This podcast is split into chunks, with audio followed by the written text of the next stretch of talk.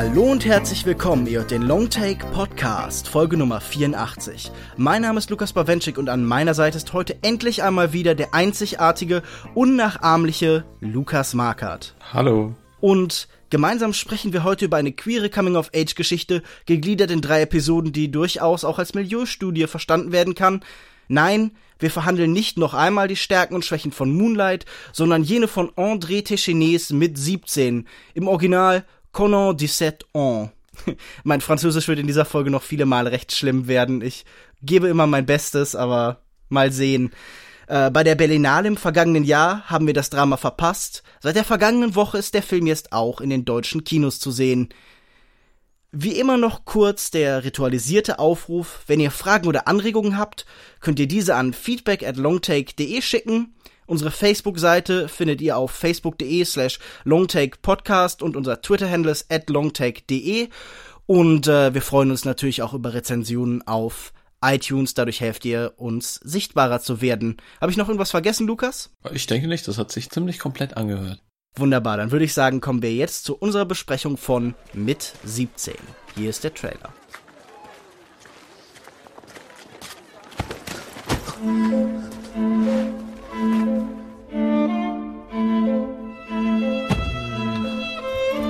Hattest du einen schönen Tag? Ja.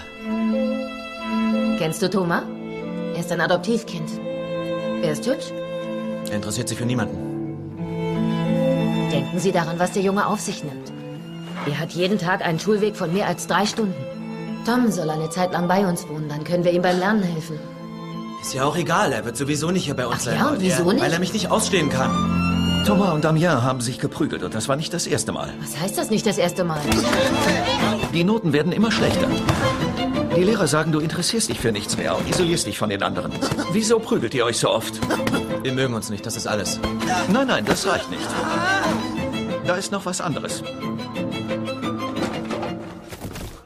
When I was 17 it was a very good year, sang Frank Sinatra einst. Aber es ist wirklich ein sehr gutes Jahr für Damien, gespielt von Cassé Motet Klein, und Thomas, gespielt von Corentin Filard, ist, darüber lässt sich streiten.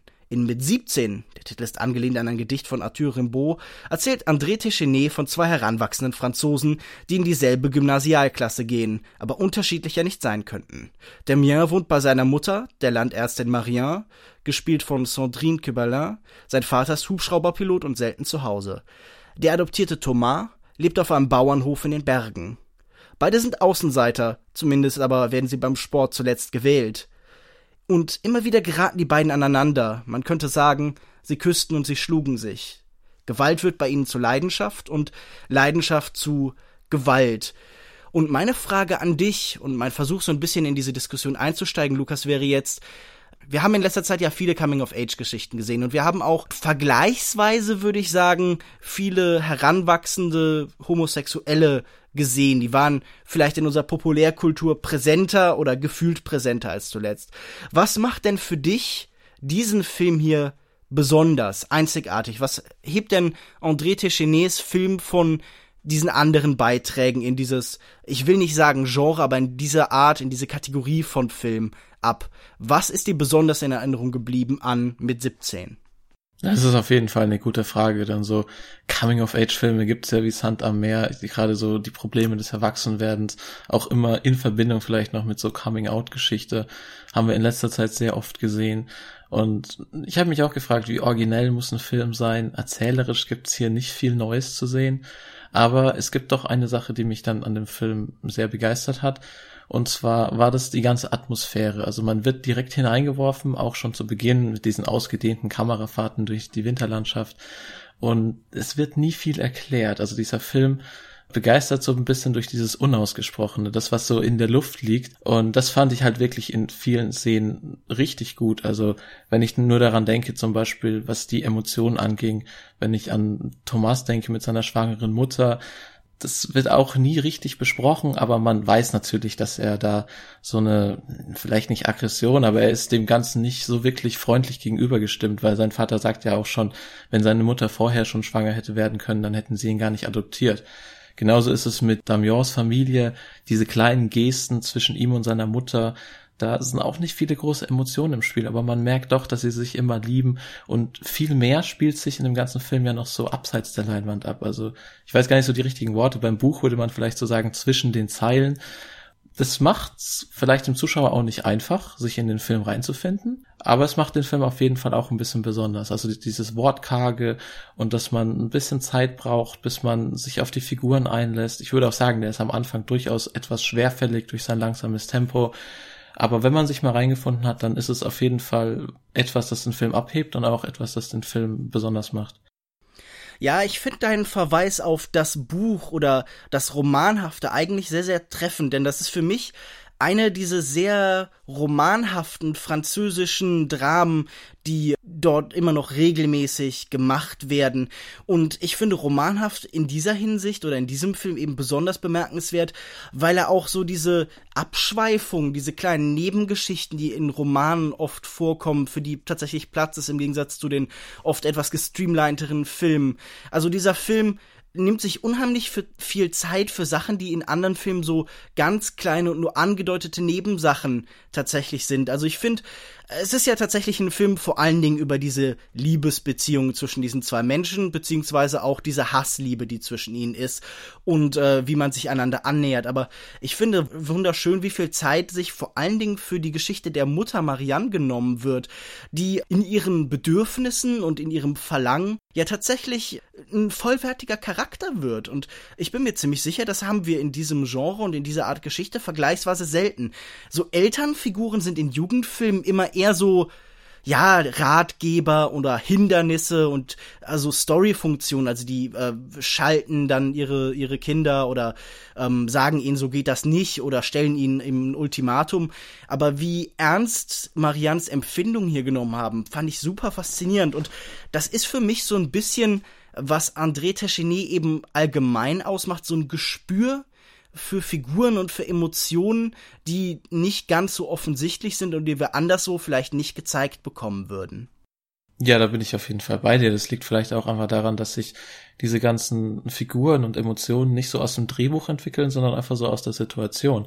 Und ich fand auch die Mutter wahrscheinlich sogar die mitbeste Figur hier, denn ich fand sie sehr überzeugend gespielt und auch einfach so als Kontrast. Sie ist so dieser Mittelpunkt zwischen diesen beiden Streithelden. Sie probiert immer so zu vermitteln und hat einfach auch eine ungeheure Präsenz auf der Leinwand. Ich glaube, es tut ihr auch ganz gut, dass der Mann einfach nicht da ist. Man sieht ihn immer nur so am PC-Bildschirm. Er ist im Auslandseinsatz als äh, Hubschrauberpilot und deswegen hat sie auch wirklich die ganze ja, sie ist eigentlich das einzige Elternteil, das hier so für beide ein bisschen agiert weil sie ja dann auch Thomas noch bei sich leben lässt. Und das fand ich wirklich gut gelöst. Ich fand sie wirklich stark in dieser Rolle und ich finde auch, sie hat einfach die stärkste Charakterzeichnung. Da war ich bei den anderen beiden immer so ein bisschen enttäuscht, weil es ist ja, ich denke, wir kommen gleich drauf zu sprechen, einfach ein Film, der sehr über dieses Körperliche geht und ich fand diese Charakterzeichnung und die Charakterentwicklung bei den Figuren dann einfach doch ein bisschen enttäuschend, also gerade bei den beiden Jungs. Ja, das ist so das Problem. Man lobt unheimlich oft, okay, das ist ein Blick, der sich vor allen Dingen über Blicke und Gesten erzählt. Und man lobt dann vielleicht auch die Eindeutigkeit oder Uneindeutigkeit von einem Blick. Also die Art, wie dann Leute so eine Energie zwischen sich haben. Und hier muss ich dann sagen, wurde oft dann irgendwie zwischen den beiden hin und her geguckt. Und das, die Idee des Regisseurs hat man schon gespürt, dass er sagen wollte, okay, es ist unsicher, ob das jetzt immer noch Feindseligkeit und Aggression ist zwischen den beiden oder ob das schon halt irgendwie auch was Verlangendes, Liebendes ist, das in diesem Blick ist. Aber ich muss sagen, so diesen Übergang, dieses aneinander annähern, ich habe da nicht so richtig einen Prozess wahrgenommen.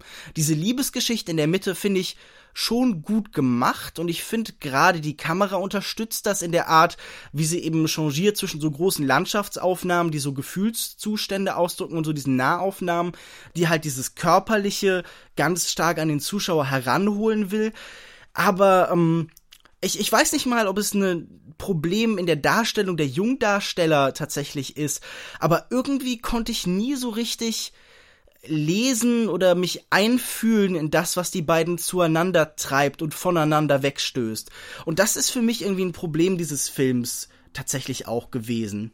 Mir ging's da genauso wie dir. Also der Film beginnt ja, glaube ich, mit einer Szene beim Sport, wo sie dann äh, beide draußen sitzen und ich glaube, die meisten kennen das irgendwie, wenn so Teams gewählt werden und man ist nicht der Allersportlichste, dann wird man halt irgendwie zum Schluss gewählt.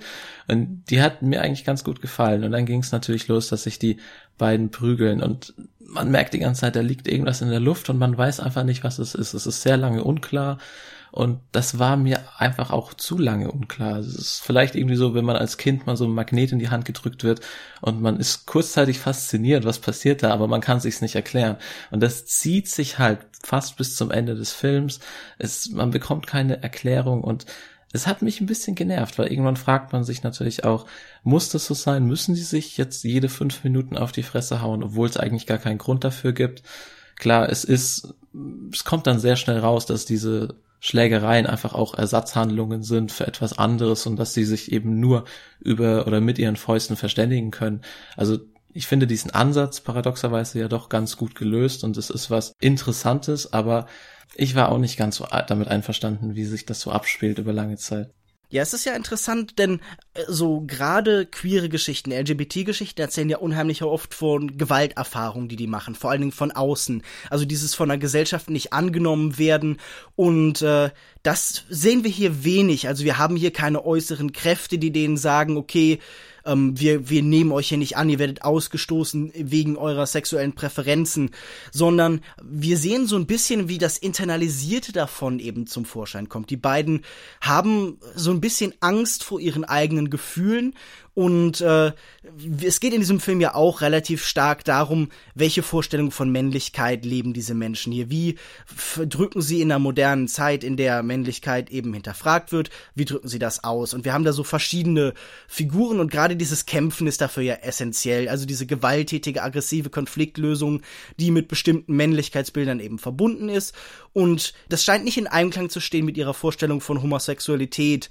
Und deshalb prügeln sie dann oft aufeinander ein aus aus einer Angst heraus, irgendwie sich das eingestehen zu müssen und auch um das, was sie in dem anderen sehen, irgendwie zu bekämpfen. Als könnten sie die Liebe so kaputt schlagen im anderen, habe ich oft das Gefühl. Also, wenn man nur oft genug das Gesicht des anderen halt irgendwie mit der Faust trifft, dann irgendwann ist das nicht mehr so schön und dass man sich da drin, äh, dass man sich da rein verliebt oder so. Und das fand ich theoretisch schon ganz interessant und ich finde das auch eingebettet im Kontext ganz gut gemacht, wie das sich in anderen Figuren erzählt. Also zum Beispiel dieser merkwürdige Onkel von Damien, wo er regelmäßig hingeht, um irgendwie Training zu machen und so. Oder halt auch sein Vater, der so eine erstaunlich sanftmütige Militärfigur ist. Also wenn wir uns überlegen, wie sonst ähm, Mitglieder des Militärs mit einem schwulen Sohn dargestellt werden, dann ist das eher so, dann habe ich so Bürstenschnitt-Flashbacks und Leute, die angeschrien werden und weinend auf ihr Zimmer gehen oder so. Aber hier ist das so eine ganz nette und abenteuerliche Figur, also jemand, bei dem man nie das Gefühl hat, dass irgendwie die diese Grundhärte oder dieser Grundmachismo des Militärs irgendwie ihn komplett einfärbt, sondern der sich sehr stark dagegen seine eigene Identität bewahren kann. Und das fand ich ganz nett, wie das eingebettet ist, wie es immer so verschiedene Vorbildfiguren auch eben für ein späteres Leben gibt. Aber wie du schon sagst, ich habe das Gefühl, dieses Bild und diese Idee der Ersatzhandlung, wie du es beschreibst, ist relativ schnell klar und danach findet wenig Variation statt in dem, was man macht. Also die diese Kampfszenen haben schon oft was Interessantes und wieder ausgearbeitet wird halt dieses wirklich so dieses theaterhaft. Es wirkt so ein bisschen wie eine Theaterübung. Okay, in dieser Szene, die ihr jetzt spielt, dürft ihr nicht sprechen, sondern ihr dürft das nur mit euren Fäusten ausdrücken und so. Das ist schon gut, aber das glückt dann eben nicht immer ganz und das kann dann auch so ein bisschen frustrierend sein, wenn man das Gefühl hat, man bekommt was Offensichtliches gezeigt. Oder wie du halt meinst, man hat da diesen Kompass, der zeigt nach Norden, man versteht, der zeigt nach Norden. Und viel mehr kann man daraus nicht gewinnen, weil man ist noch nicht so tief drin in der, zum Beispiel irgendwie in der Physik, dass man jetzt äh, hingehen könnte, um weiter zu erforschen, was das Geheimnis des Magnetismus ist. Wobei Magnetismus hier natürlich auch ein, ein, einfach ein wunderschönes Symbolbild ist für das Anziehen und Abstoßen. Also du könntest ja vielleicht für André Techenet irgendwie demnächst mal mit am Drehbuch schreiben. Nein, aber wie du schon gesagt hast, ich fand es auch sehr schön, dass diese ganzen, wie die Figuren quasi dargestellt werden und die äh, so eingegliedert werden, alles sehr unklischeehaft. Also der Vater, der beim Militär ist und das, allein auch diese Homosexualität, die wird eigentlich gar nicht so richtig betrachtet oder negativ betrachtet. Genauso mit Thomas, der dann eben auf diesem Bergdorf wohnt mit eigentlich wahrscheinlich eher konservativen Eltern und wir haben auch diese ganzen Kitsch oder so, das findet man hier eigentlich gar nicht. Und das finde ich, fand ich sehr schön, dass das damit reinpasst. Aber zur anderen Sache das kann ich auch nicht was anderes dazu sagen. Es ist einfach gerade diese Schlägereien, die werden einfach sehr repetitiv mit der Zeit. Es ist immer sehr ähnlich. Man weiß irgendwann, auf was das Ganze hinaussteuern soll. Und dann passiert halt einfach nicht mehr so viel. Wir haben da keine großartige Charakterzeichnung. Wir haben zwischen den Figuren, da ist halt so eine, ich fand das fast in jeder Einstellung, merkt man, dass zwischen äh, Damian und Thomas so eine, so eine tolle Energie zwischen den beiden ist, selbst wenn sie irgendwie nur hintereinander laufen. Aber das ist halt irgendwie immer so was Körperliches. Und auf so einer psychologischen Ebene spielt sich da nicht viel ab. Und das fand ich ein bisschen enttäuschend. Ja, ich weiß nicht. Also ich muss zum einen sagen, ich muss jetzt gerade äh, überlegen, der, der Film findet tatsächlich auch relativ viel Humor in dieser Körperlichkeit. Also diese erste Schlägerei bei dem Fußballspiel, das hatte schon irgendwann so was Slapstickhaftes, weil es einfach so unglaublich lang geht. Ich mochte, wie dann sie wieder aufeinander zugehen, auseinandergehen und dann versucht der Lehrer zu trennen und es gelingt nicht. Und es, es hat irgendwann so diese, diese Humorlogik, okay, wenn man irgendwas dreimal wiederholt, wird es irgendwann lustig. Das bekam so eine Absurdität, wie viel Energie sie tatsächlich in diese Schlägerei investieren und so.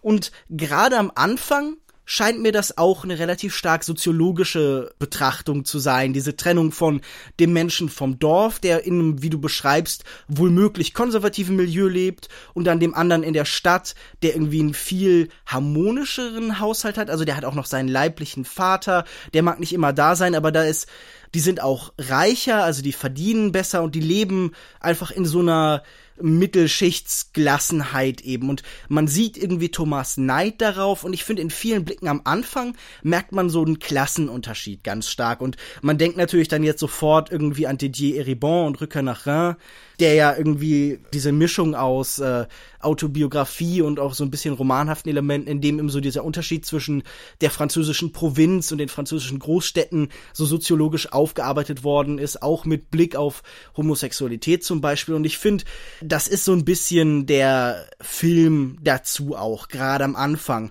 Das löst sich dann aber mit zunehmender Laufzeit immer mehr aus. Also das gerät so ein bisschen in den Hintergrund. Und das finde ich auch okay, weil man das Gefühl hat, das ist in gewisser Weise dann auch irgendwo auserzählt. Und ganz interessant finde ich dann, wie in gewisser Weise diese späteren, intimeren Momente dann noch so leichte, äh, so Widerhallmomente von haben, wie man das Echo dieser soziologischen Ideen später in den Zwischenmenschlichen hat, weil dann das ja auf diese beiden Menschen verdichtet wird.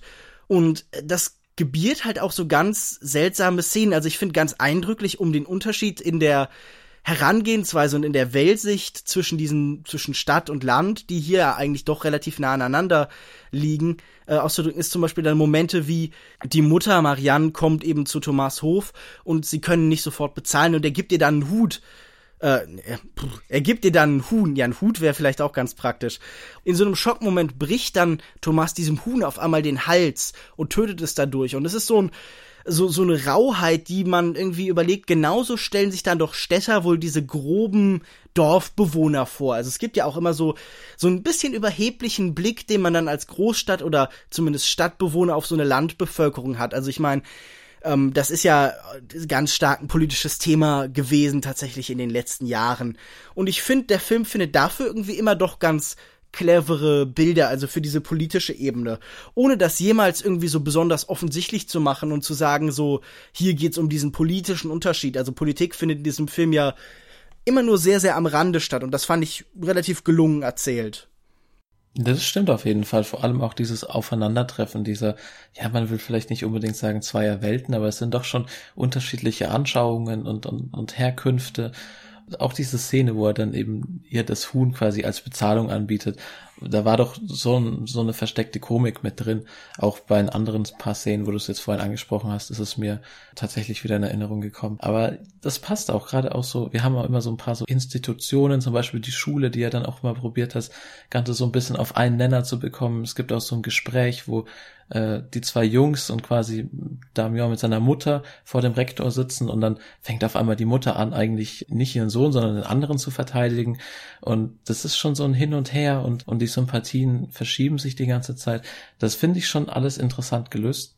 Ja, ich finde an dieser Szene, die du gerade beschreibst, interessant, dass es ja so ein bisschen diese Vorstellung ist, die vielleicht dann, also dieser Vorteil, den vielleicht dann der in der Tendenz eher konservative Provinzler gegenüber dem Städter, dass das so ein, so ein verweichlichtes Gutmenschentum da ist. Also das ist ja auch so diese Frage des Männlichkeitsbild, das hier diskutiert wird. Und da setzt sich dann auf einmal die, äh, die wohlhabendere so instinktiv für den Schwächeren ein. Obwohl das A in diesem Fall vielleicht gar nicht so sinnvoll ist und obwohl das B ihr eigener Sohn ist und man da ja schon so eine familiäre Loyalität ist und irgendwie das ist ganz interessant, wie dieses dieses Helfersyndrom, das bei Marianne ist, von diesem Film gelobt wird, weil das sind natürlich liebevolle Gesten, aber auch immer wieder so ein bisschen hinterfragt wird. Also das ist ähm, kein Film, in dem sich jetzt so eine linksliberale, weltoffene Perspektive immer nur bestätigt sieht, sondern das ist eine, die hin auch eben hinterfragt wird. Und das finde ich, sieht man dann zum Beispiel in so einer Szene ganz gut. Ja, genau. Ansonsten, weil wir es gerade so ein bisschen angesprochen haben, eine andere Szene, die mir zum Beispiel an dem Film am meisten in Erinnerung geblieben ist, war diese Szene, wo sie sich dann einmal äh, quasi ganz offiziell zu einer Prügelei treffen im Schnee auf diesem Berg und es donnert draußen und die war tatsächlich sehr gut gefilmt. Also anstatt irgendwie hier den Wert auf diese Prügelei zu legen, sieht man, glaube ich, beide so von außen. Es ist nicht irgendwie actionhaft gefilmt, sondern es ist mehr so eine, fast schon so eine liebevolle Prügelei. Also es geht auch schon gar nicht mehr eigentlich um die Schläge oder um diese Brutalität in der Sache, sondern vielmehr um, ja, die beiden selbst. Und die Szene hat mir echt gut gefallen, auch wenn sie dann einfach aufhören und diese Prügelei unterbrechen, als es anfängt zu regnen. Das ist ein ganz toller Moment, dass sie dann einfach denken so, ja, aber wenn es regnet, macht das jetzt ja auch keinen Spaß mehr. Das, das zeigt ja auch, wie sehr diese Prügeleien halt tatsächlich irgendwie es geht da nicht um Sieg oder so, sondern es geht einfach darum, irgendwie gemeinsam halt irgendwie die eigene Körperlichkeit auszuprobieren. Und danach setzt man sich dann zusammen in so eine Höhle und streichelt so merkwürdig zärtlich die Wände.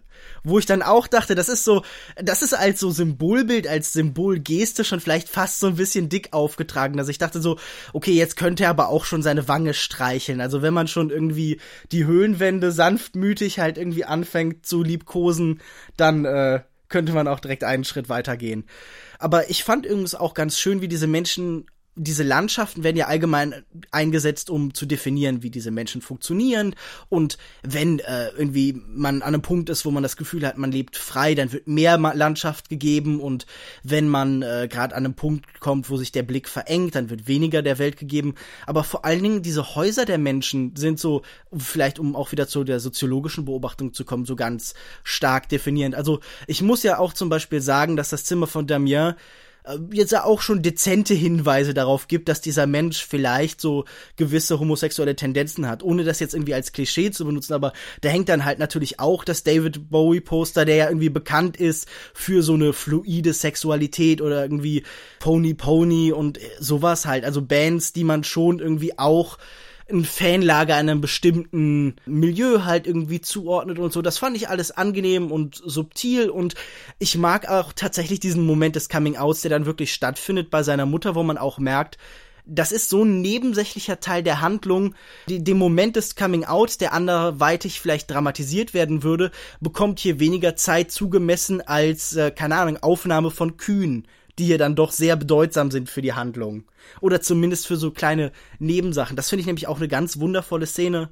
Du erinnerst dich im späteren Verlauf der Handlung, stellt dann Damien ganz offensichtlich seine Homosexualität fest. Er äh, hat Thomas nackt gesehen und hat danach dann irgendwie mal dezent nach nackten Männern äh, gegoogelt und hat festgestellt, so, ach, äh, das ist ja doch ganz ansprechend und hat sich so sein erstes Date über das Internet klärt das ist jetzt kein Moment, der groß die Figuren weitererzählt, aber ich finde es einen wundervoll humorvollen Moment, weil du erinnerst dich ja sicher, wie das Ganze aufgelöst wird, dass dann auf einmal Thomas, der irgendwie eigentlich eher so ab, von durch Erpressung mitgekommen ist, du irgendwie, weil äh, der mir irgendwie die blauen Flecken, die er aktuell hat, so ein bisschen als Druckmittel gegen ihn benutzt, dass er dann so zur Hauptfigur der Szene auf einmal war. Und das fand ich so einmal sehr lustig, aber vor allen Dingen auch einfach so einen schönen Charaktermoment, diese Feststellung, so, okay, Verbindung kann man auch, wenn man irgendwie innerhalb von einer bestimmten Gruppe ist oder eine bestimmte Sexualität hat, nicht erzwingen, sondern es sind dann wieder bestimmte Gemeinsamkeiten, zum Beispiel das, das Interesse für Landwirtschaft,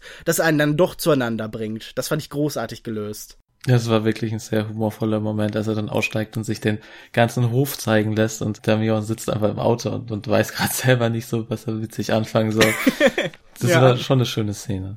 Was ich ja ganz interessant finde tatsächlich ist, der Film hat zum einen viele dieser kleinen Abweichmomente, aber der hat auch erstaunlich viel Handlung dann doch abseits dieser Liebesgeschichte. Also äh, es passieren dann ja, sehr, wie, wie, wie gesagt, wieder sehr romanhafte Ereignisse, Figuren sterben, Figurenkonstellationen verändern sich. Manche Sachen könnten in den falschen Händen so eine melodramatische Qualität bekommen, also Selbstmordversuche und alles in dieser Richtung. Und ich finde zwei Sachen an diesem Film sehr schön. Zum einen die Nüchternheit, mit der dann auch die groteskesten Lebensveränderungen dargestellt werden und tatsächlich auch, dass die Absurdität und das Groteske dieser Momente auch so schön eingefangen wird. Also zum Beispiel dieses spätere Begräbnis, das da stattfindet. Das hat zum einen was sehr Schönes und Ritualhaftes und dadurch Bewegendes, also was Ergreifendes. Aber es wird auch immer so ein bisschen die Lächerlichkeit dieser großen Ergriffenheit dargestellt. Und dieser Film gibt sich nie ganz seiner Melodramatik hin, aber gibt sich auch nie irgendwie so einer Ironie, die zu allem Abstand hat hin. Und ich finde, der trifft da so einen ganz großartigen Ton immer zwischen den Stühlen, der vielleicht auch so ein bisschen darstellt, wie diese Beziehung funktionieren soll. Also nie ganz festgelegt, nie ganz auf eine einzige Sichtweise verengt, sondern immer so ein bisschen in der, in der Schwebe, immer so ein bisschen fluktuierend und flatterhaft. Und das ist einfach auch eine Stimmung, die sich durch den Film zieht. Vielleicht bis zum Ende. Also ich würde sagen, am Ende wird der Film fast so ein bisschen kitschig. Da wird dann so ein bisschen viel durch Blumenwiesen getollt und der Winter ist vorbei. Der Film erzählt ja sich über diese drei Trimester, die das Schuljahr trennen und man endet dann im Sommer, wo am Anfang Schnee lag. Und da war, musste ich sagen, diese Naturbilder gegen Ende waren mir vielleicht dann fast ein bisschen zu kitschig. Du hattest mir am Anfang erzählt, es hätte viele Sachen gegeben, die dich an diesem Film gestört haben. Was war das denn? Also mich weniger, glaube ich. Vielleicht so ein paar von den Sachen, die ich ja schon gesagt habe. Also ich fand es auch gut, dass er fast alles so nüchtern betrachtet und dass er fast immer so ein bisschen zurückhaltend ist. Also es gibt ja diese großen, es gibt irgendwie Geburt und Tod in dem Film, so wirklich starke Elemente, aber die werden nie, wie du sagst, melodramatisch verarbeitet. Und vielleicht war das auch so ein bisschen mein Problem, dass halt das kein Film von so richtig großen Emotionen ist, sondern dass sich alles so ein bisschen innen drin abspielt. Also es ist fast genau das Gegenteil zu so einem Oscar-Bait-Kino, wo dann jemand da liegt und, und schreit oder weint oder so. Ja, beziehungsweise das klingt gerade so, als hättest du dir die Xavier Dolan-Version von dem Film gewünscht. ja, ich bin ein Fan von Xavier Dolan und deswegen würde ich mir eigentlich fast von jedem Film eine Xavier Dolan-Version wünschen. Xavier Dolans Resident Evil.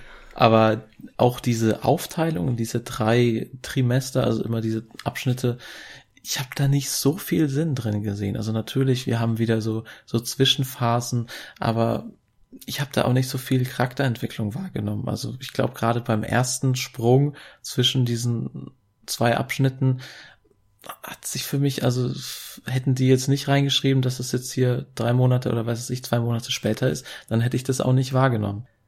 Ja, das ist manchmal ein bisschen schwer. Allgemein ist das Zeitgefühl dieses Films natürlich relativ unklar. Es geht relativ wenig um das Vergehen von Zeit, also so wenig wie das halt in einem Medium wie dem Kino, das immer vom Vergehen von Zeit erzählt, natürlich überhaupt möglich ist. Aber du hast schon recht, also dieses Prozess Orientierte des Films ist jetzt nicht besonders ausgeprägt, sondern das könnte auch jetzt ein Theaterstück sein, das an einem Tag spielt, an dem die Menschen sich immer wieder umkreisen, sondern die Zeit braucht man höchstens, um zu erklären, okay, es passieren eine Reihe von Ereignissen, eine Reihe von Tagen, von Begegnungen und aber du hast schon recht, dass das nicht gut vermittelt wird. Ich glaube, Zeitgefühl ist im Kino ja sowieso was unheimlich Schwieriges und daher aber auch dann sehr Wirkungsvolles. Also diese Möglichkeit zu raffen und zu strecken, das äh, ist so eine ganz eigene Qualität und das wird hier vielleicht nicht ausreichend genutzt. Also ich kann verstehen, wo du da deine Probleme hattest. Und um auf die Probleme zurückzukommen, ist es mir eigentlich fast nie gelungen, mich richtig auf diese Charaktere einzufinden. Also gerade zu Beginn herrscht da ja doch eine sehr große Distanz zu den Figuren, auch dass man eben einfach so reingeworfen wird. Nach und nach wird die halt immer ein bisschen abgebaut, aber ich muss ganz ehrlich sagen, ich war in diesem Film nie so richtig berührt. Also ich war nicht gelangweilt oder so, ich war in diesem Film drin und und habe auch mit den Figuren mitgefiebert, aber so emotional hat mich der Film dann doch eher kalt gelassen. Ja, das kann ich auf jeden Fall teilen. Also das ist jetzt kein Film, der mich irgendwie überwältigt hat, sondern ich mochte halt gerade, dass der Film es gar nicht darauf anlegt, dass, sondern dass er, ja, ich finde, Nüchternheit ist vielleicht eigentlich das falsche Wort. Er ist so eine Unaufgeregtheit, vielleicht so eine Zärtlichkeit, mit der diese ganze Geschichte vermittelt wird. Also tatsächlich war das Empfinden bei mir, und ich habe diesen Begriff jetzt wahrhaft schon überstrapaziert, dieses Romanhafte. Also ich muss sagen, meine persönliche Empfindung beim Lesen ist meist auch eine, die jetzt selten von besonderen Ausschlägen nach oben und unten geprägt ist, sondern so eine Gesamtstimmung. Also bei einem Roman gelingt es mir oft sehr viel stärker als bei einem Buch, das als Ganzes zu verstehen, das am Endeffekt eine Wirkung hat, wo ich dann nachher sitze und denke so, oha, diesen Prozess hast du durchlaufen.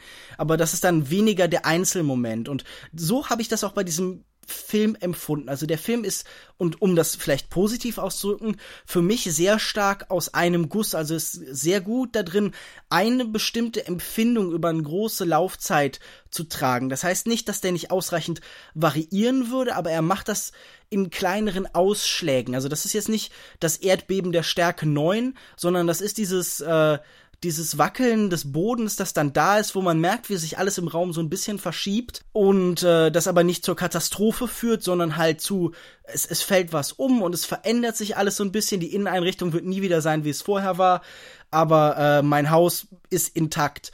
Und ich muss sagen, das ist jetzt vielleicht nicht das Kino, das ich, das mich immer begeistert, sondern dieses äh, anfangs angedeutete französische Erzählkino, da kann ich dann auch manchmal bisschen Probleme mit haben. Das langweilt mich dann auch manchmal schnell. Also ich habe zum Beispiel ähm, in San Sebastian von Arnaud de Plechin My Golden Days gesehen. Irgendwie so eine Dramedy, Drama-Geschichte, auch über Jugendzeiten und das Heranwachsen. Über zwei Stunden lang mit äh, Mathieu Almaric und ähm, ich glaube Quentin Dolmer. Ich habe das nicht mehr so genau im Kopf. Auf jeden Fall fand ich diesen Film furchtbar langweilig damals und dieses ganze Genre ist eher eins, das mich abschreckt. Aber es gibt dann doch manche Filmemacher, die auch in diesem vielleicht nicht unbedingt äh, ja erdbebenhaften Kino immer wieder genug mir bieten, als dass ich mich da drin fallen lassen kann und mich so gern durch diese Erzählungen tragen lasse. Ich bin sofort bei dir. Ich bin auch, glaube ich, der Mensch, der nicht immer ein Fan von Subtilität ist. Ich mag, wenn irgendwie Filme so vulkanisch sind und zum Beispiel ja, so Xavier Dolan, wo halt irgendwie jetzt wirklich selten dann äh, unbedingt viel Subtilität ist, sondern da explodiert alles emotional und Leute schreien sich zwei Stunden an. Das dringt oft mehr zu mir durch. Vielleicht äh, bin ich einfach kein sonderlich sensibler Mensch, das ist gut möglich. Aber wie, wie gesagt, es gibt so Leute, und da zähle ich äh, André Tachenet definitiv auch zu, die das ganz gut können. Also ich, ich würde sagen, ein Regisseur, mit dem ich ihn vergleichen würde, beziehungsweise eine Regisseurin, äh, die auch ein Film gemacht hat, bei dem ich zumindest Parallelen zu diesem hier sehe, ist äh, Mia Hansen Love, die ja zuletzt Lavenir gemacht hat, den ich noch deutlich mehr mochte, den ich für deutlich effektiver halte, auch weil er natürlich die, äh, die beste lebende Schauspielerin enthält, äh, mit Isabelle Huppert, aber ähm, trotzdem muss ich sagen, diese Menschen erzählen auf eine ähnliche Weise in ihrem Kino, die haben viele Parallelen in der Art zu erzählen. Und ich kann dem dann doch etwas abgewinnen, obwohl es vielleicht nicht meine Art Kino ist. Das klingt ja tatsächlich auch schon so ein bisschen nach einer Art Fazit. Und wie wär's denn? Möchtest du anfangen mit deinem Fazit, Lukas? Da mache ich das einfach mit meinem Fazit. Und zwar bin ich bei diesem Film immer so ein bisschen hin und her gerissen gewesen. Es gab viele Sachen, die mir gut gefallen hatten. Ich fand, er hatte einen guten Fluss, nicht eben in seiner Erzählstimmung, sondern im Rhythmus der Figuren. Da ist fast kein Stillstand, da ist immer Bewegung. Und diese Dynamik, die treibt einen durch den Film, deswegen fühlt man sich auch nicht gelangweilt hier oder so. Er hat eine gute Spielzeit. Und wir haben es auch jetzt während der Diskussion schon öfter gesagt, es ist einfach äh, gelungen, wie nüchtern er dieses ganze Thema des Erwachsenwerdens betrachtet. Äh, das Thema quasi dieses Coming-Outs ohne Kitsch oder Klischees. Die ganzen Möglichkeiten hier ins irgendwie so Melodram abzurutschen, werden eigentlich sehr gut umschifft. Erzählerisch ist es halt einfach ein bisschen altbacken, aber dafür fand ich den Film auch insgesamt sehr schön gefilmt. Diese ganzen Landschaftsaufnahmen in 35 Millimeter fügen sich einfach gut in das Gesamtbild ein. Man merkt, dass es nicht hier wollte man ein paar schöne Bilder mit reinbringen, sondern es passt einfach und auch wie die Kamera sonst agiert, also in manchen Szenen, gerade wenn es dann darum geht, irgendwie kurz vor so einer Schlägerei, wenn sich Spannung aufbaut, merkt man schon, wie unruhig die Kamera wird. Die trägt hier einfach sehr gut zu diesem ganzen Gefühl des Films bei schauspielerisch fand ich es eigentlich auch ganz gelungen. Die beiden Jungs, denen kann man eigentlich nichts negativ anlasten. Es ist halt einfach so ein bisschen verhaltenes Schauspielkino, so typisch französisch. Vor allem die Mutter bringt halt wirklich eine tolle Präsenz auf die Leinwand. Ich würde sagen, dieser Film ist nichts so unglaublich Besonderes, was man gerade in diesem Coming-of-Age-Bereich gesehen hat, aber man kann ihn sich gut anschauen. Er hat ein paar schöne Momente und ich würde so drei von fünf Sterne vergeben. Ja, da würde ich mich sogar sofort bei dir anschließen. Ich glaube, das ist einfach ein gut gemachter Film. Der ist grundsolide, der macht überhaupt nichts groß falsch, sondern ist in der Art, wie er angelegt ist, jetzt einfach nicht übermäßig aufregend. Der sucht jetzt keine großen Höhen, der tariert jetzt auch filmisch und filmkünstlerisch irgendwie keine neuen Grenzen aus, sondern der ist nett zu sehen, der langweilt überhaupt nicht beim Kino, der tut auch nicht weh, da wird viel geschlagen auf der Leinwand, aber ähm, man, man wird jetzt nicht groß mitgeprügelt, sondern dieser Film ist nett und jetzt dabei aber nie einlullend, sondern der ist einfach kompetent und gut gemacht und das ist einfach sehr guter Durchschnitt. Ich würde irgendwie jedem sagen, hey, guck dir den an. Man kann seine Zeit auch schlechter verbringen. Und das soll überhaupt nicht abwertend klingen, sondern das ist absolut als positives Beispiel gemeint. Das ist ein guter Unterhaltungsfilm. Viel Spaß damit. Und wenn ihr das ganz anders seht als wir, oder vielleicht sogar genauso oder ähnlich wie wir, dann könnt ihr uns das alles, wie schon gesagt, wissen lassen über die anfangs erwähnten Kanäle. Wir freuen uns über jedes Feedback und wir freuen uns darüber, wenn ihr uns erklärt, was vielleicht an diesem Film doch irgendwie meisterlich war, was wir übersehen haben oder warum dieser Film vielleicht dann doch auch die letzte Scheiße war. Also wir sind da für alles offen und wir möchten eigentlich auch einfach gern mehr mit euch irgendwie in Dialog treten und äh, wie schon anfangs gesagt, wenn ihr tatsächlich auch Fragen habt, wir könnten ein bisschen mehr daran antworten, sowas tatsächlich auch mal on air, also in der Sendung selbst dann für euch zu beantworten. Ich glaube, so ein bisschen mehr Präsenz von dem, was ihr so sagt und denkt über das, was wir hier so reden, würde den Podcast noch so ein bisschen aufwerten. Das können wir dann ja auch in Zukunft machen.